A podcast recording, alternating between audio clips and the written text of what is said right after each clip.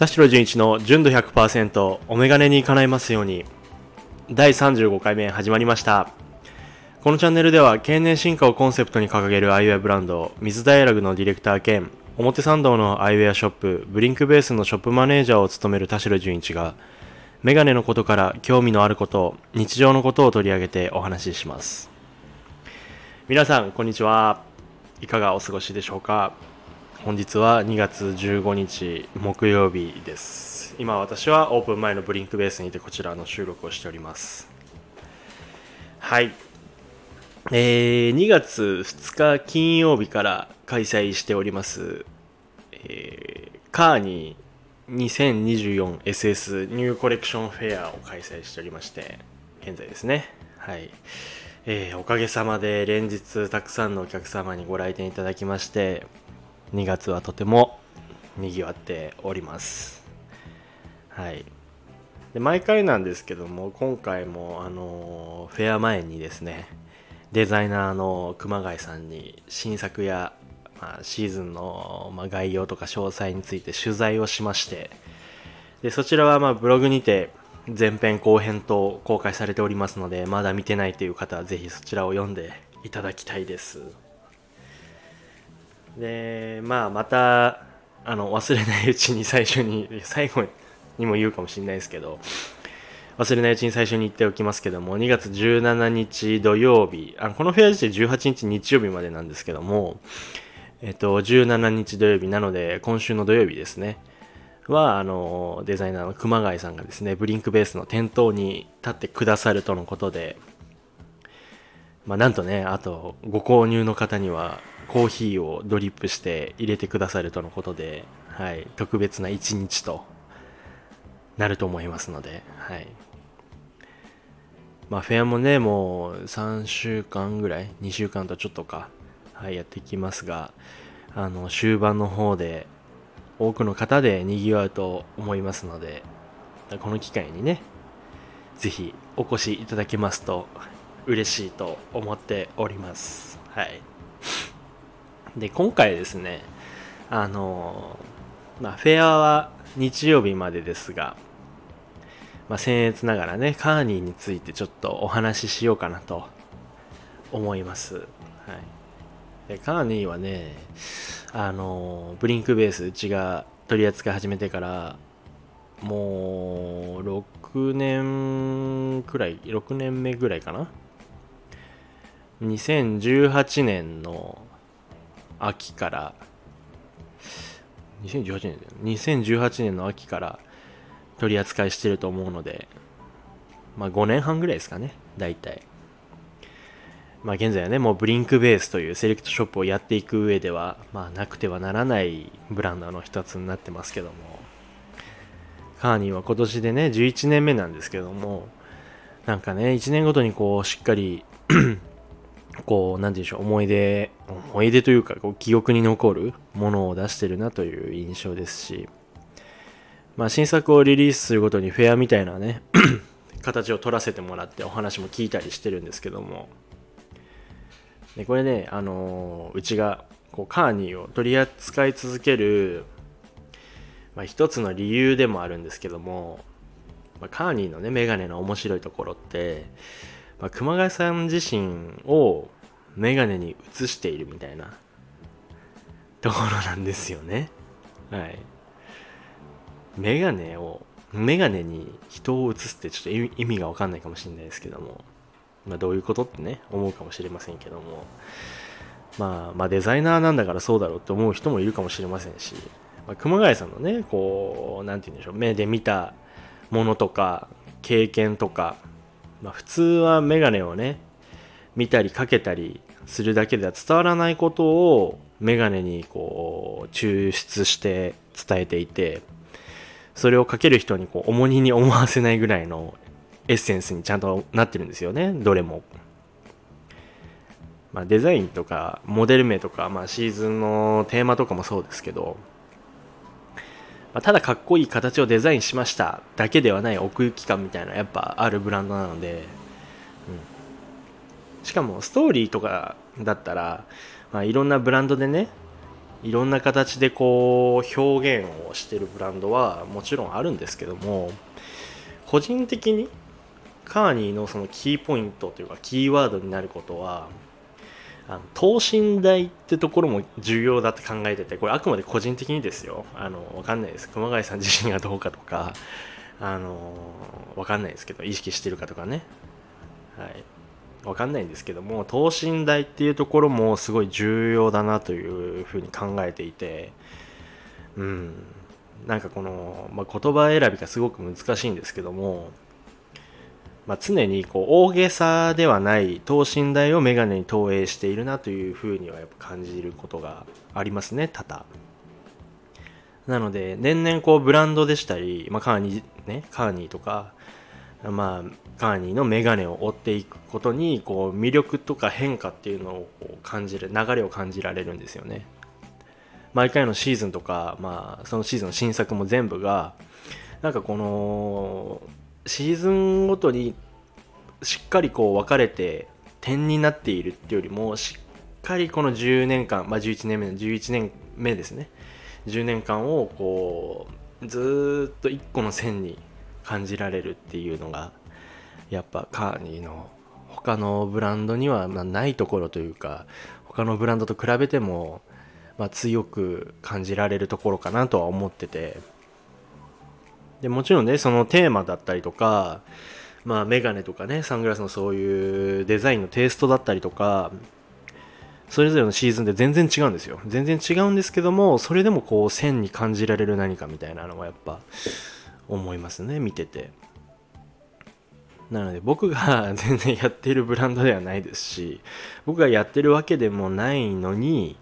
あの振り返った時にしっかりこう光景が浮かぶというかその時々の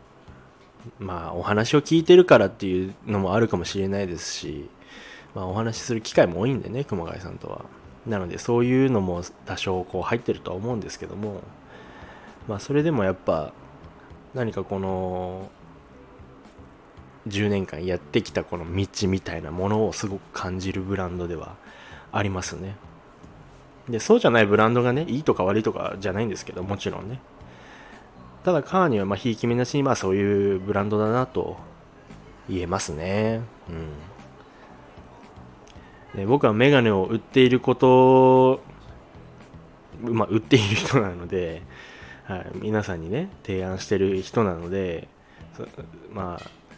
メガネを売ってることには間違いないんですけどもなんかこのその売ったメガネについてる付加価値みたいなところはやっぱカーには、うん、奥行き感があるなとは思いますね。でなんかそれを踏まえた上で11年目のカーニーの新作のテーマだったりとか、まあ、ビジュアルみたいなのを見ていくとあいつもと何かが明らかに違うって思えるんですよ。でまあ詳しくは あのブログで今回のテーマにもなってるまああの変化ですね、まあ、そちらについてお話ししておりますのでブログを読んでください。ブログの告知みたいかもしれないですけども、まあ、まあ、個人的にねこのカーニーっていうブランドはなんかこの考察っていうか、まあ、考えることを楽しませてくれるブランドの一つでなんかこの歴史のあるブランドとは違う掘り具合があるというか、まあ、例えば歴史のあるブランドだったらまあ長いじゃないですか。そもそもが何十年っていう長さがある歴史のあるブランドだったら、まあ、どういうことがあって、まあ、時代背景だったりっていうのをまあ、こう歴なんて言うんでしょう歴史の授業じゃないですけどそういうふうにかなり俯瞰で見ることができるんですけど、はい、ただまあカーニーねあの、まあ、取り扱い始めてそこからまあだからこの、まあ、5年目とかそのぐらいの時からこうずっと追っていけてるわけなんですけども何かこの今今続いてる現現代のこのブランドとしては考察のしがいがあるブランドだなというふうには思いますしなんかねこうただただトレンディーでキャッチーなブランドではないですね。いわゆる今時なブランドみたいな感じのブランドではなくてもちろんいろんなシーンでいろんな形で盛り上がってるブランドなのであのそういうのもすごいなとは思いますし嬉しいなとも思って見ているんですけども僕もまあ伊達にメガネねこう携わってきたわけでもないので、まあ、個人的な観点を持ったりはしてますし、まあ、持つことができるブランドだなとは思いますね。デザインもいいんですけど、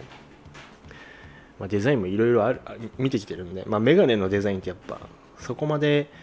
あの、まあ、レンズが2個あってブリッジがあってテンプルツルがあってみたいな基本的な構造は変わらない中でここまでなんかこの他とどう違うかみたいなところを感じさせてくれるみたいなブランドはそんなになかったりもするのでね、うん、ありふれてるまあ多いブランドなんではい。まあカーニーがねこういう切り口で見られることってやっぱ意外と少ないかもしれないですし、まあ、このポッドキャストを聞いてくれた方がねカーニーを好きになってくれたりとか、まあ、ブログ読んでくれた方とか、まあ、知るきっかけになったら嬉しいです、うん、いろんな方にやっぱ知ってもらいたいなと思いますし。でまあね、今回話したそのカーニーのフェア、ね、2月18まで、はい、もうもう終わりも近いんですけどももっと早く告知しろよとか 言われそうですがはい。まあそれでね、はい、もう一度言っときますけども2月17日土曜日えー、あさってあさってですね。あさっては、まあ、デザイナーの熊谷さんがブリンクベースの店頭に立っていただけるということでしてはい。で、さっき最初に言ったコーヒーをね、入れてくれる、まあ、全員にじゃないんですけども、全員にではないんですけども、コーヒーを入れてくれるとのことで、はい。このコーヒーね、なんとこう、熊谷さんが、はい、豆から、